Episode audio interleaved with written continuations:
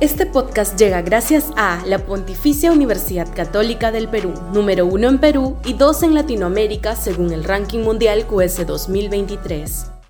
Este podcast llega gracias a Grupo Pragda. Desarrollamos negocios para crear flujo de efectivo y patrimonio para nuestros asociados.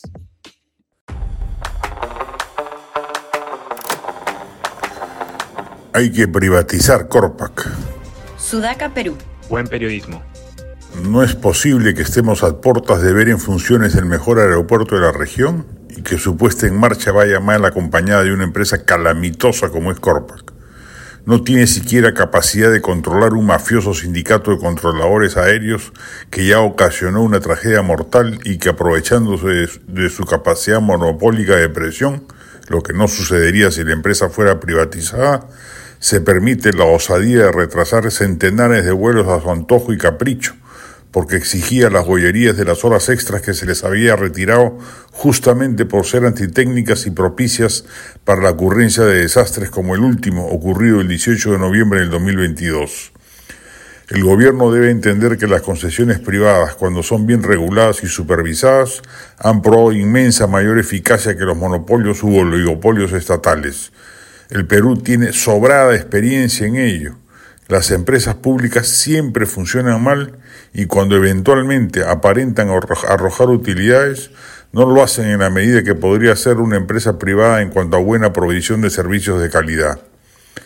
A través del Centro de Instrucción de Aviación Civil que administra Corpac, se restringe con malabares y trucos sindicales el ingreso de más controladores y con ello se aseguran poner de rodillas a las autoridades en sus reclamos.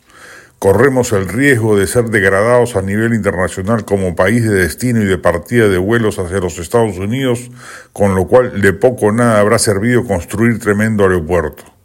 Hoy por hoy la Dirección General de Aeronáutica Civil no controla nada.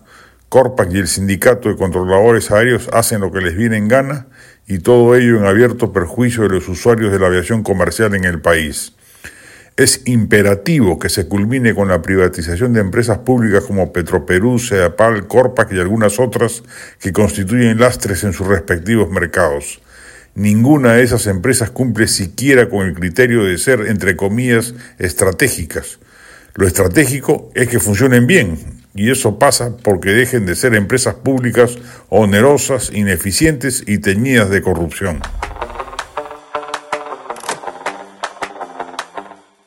Este podcast llega gracias a la Pontificia Universidad Católica del Perú, número uno en Perú y dos en Latinoamérica según el ranking mundial QS 2023. Este podcast llega gracias a Grupo Pragda. Desarrollamos negocios para crear flujo de efectivo y patrimonio para nuestros asociados.